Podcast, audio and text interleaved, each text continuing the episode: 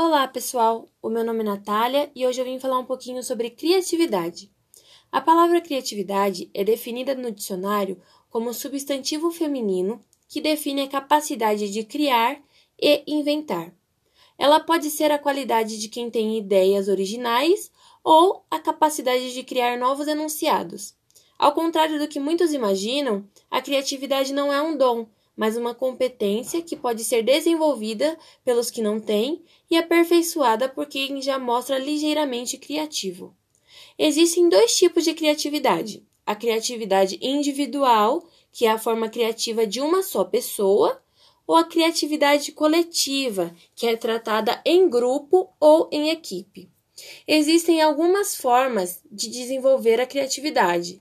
A primeira delas é acompanhar o trabalho de pessoas criativas e inovadoras. Em segundo lugar, você pode inovar as suas tarefas diariamente.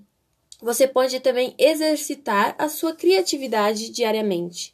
Faça interrupções ao longo do dia. Faça um resumo sobre seus livros prediletos e esteja sempre informado. Se organize, conheça o mundo, cuide do seu ambiente de trabalho e faça anotações.